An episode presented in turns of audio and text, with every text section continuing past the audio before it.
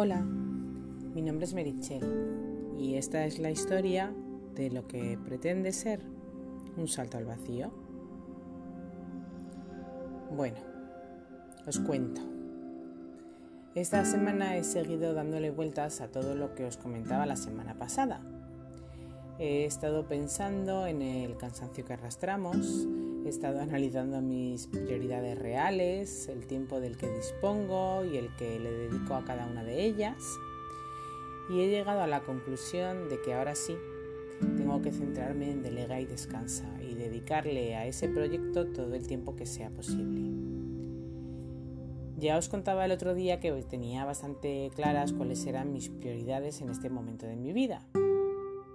Y la familia, mi familia es la primera.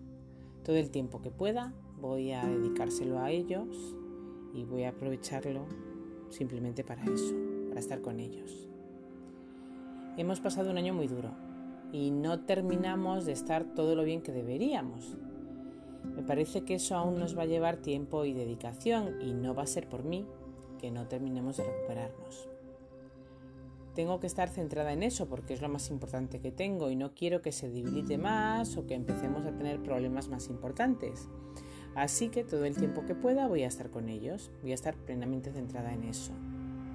El estar con y por ellos me hace sentir bien también a mí, nos hace sentir bien a todos, así que mi tarea principal estos próximos meses va a ser esa. La segunda de mis prioridades es delega y descansa siento que tiene que ser necesidad. Pero es que además necesito que sea una prioridad, necesito que llegue algún día en el que esto sea rentable y para eso voy a tener que dedicarle mucho, mucho tiempo. Tiempo que ahora le estoy robando para dedicarlo a estudiar, a este podcast, a cursos varios, a voluntariados y no puedo seguir así.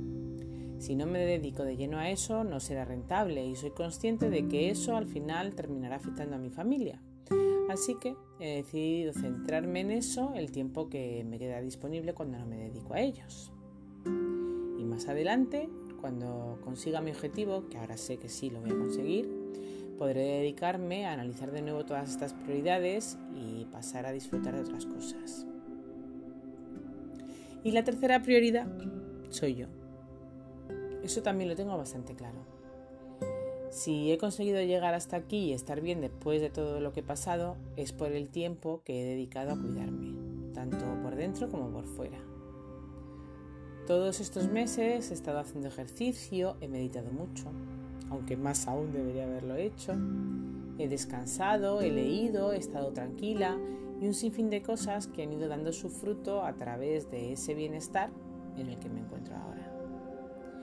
Y para poder seguir así, no me queda más remedio que continuar con esas rutinas que tanto bien me hacen. Estos días estoy tan cansada que evito salir a caminar, estoy durmiendo peor, no estoy yendo a mis clases de yoga, vuelvo a estar impaciente y me niego a que esa dinámica se instale de nuevo en mi vida.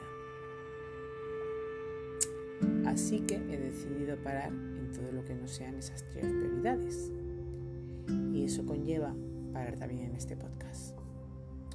Le he dado muchas vueltas, de verdad, le he dado muchas, muchas vueltas, pero lo mire como lo mire, todo me dice que tengo que parar.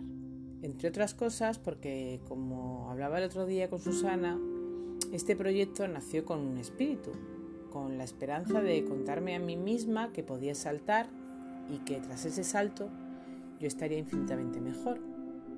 Y ese sueño ya se, se está transformando en una realidad. Dos años después de ese salto puedo decir que soy feliz. Dos años después soy consciente de que ese salto me dio el aire que necesitaba para seguir respirando. Y me brindó un regalo que yo llevaba 20 años queriendo hacerme. El regalo de estar donde realmente quería estar. No he sido consciente de eso hasta muchos meses después. Pero gracias a aquella decisión durante todo este tiempo he sentido que ahora sí estaba donde realmente quería estar. Y eso es lo que hace que ahora mismo viva con paz. Y esa paz es a día de, hoy lo que me permite sentirme y afirmar que soy feliz. Eso no significa que no tenga preocupaciones, que no haya momentos de agobio, de tristeza o de cansancio como ahora. Pero todo este proceso ha conseguido que me conozca mucho mejor, que pueda reconocer de forma más fácil esas sensaciones, que pueda aceptarlas y pueda vivirlas de forma más tranquila, con esa paz que nunca había tenido. En realidad creo que soy una privilegiada. Estoy teniendo la suerte de vivir todo esto y encima he podido dejar aquí reflejado durante todo este tiempo todas estas sensaciones, todas estas emociones para poder volver a ellas siempre que lo necesite. Ha sido un viaje tan bonito e iluminador que se lo recomiendo a, que todo, a todo aquel que tenga la más mínima duda de si iniciarlo o no. Más allá de quien pueda escucharte, de a quién puedas llegar o no, el viaje más bonito que he hecho ha sido el de seguir conociéndome mejor y el de quererme infinitamente más que hace dos años. Ni en mis mejores sueños pude yo imaginarme que algún día tendría tantas descargas, que esto se escucharía más allá de mi propia casa o que me escribiría gente para agradecerme lo que yo contaba por aquí. Ha sido tan bonito que ahora me da un poco de pena tener que dejarlo a un lado.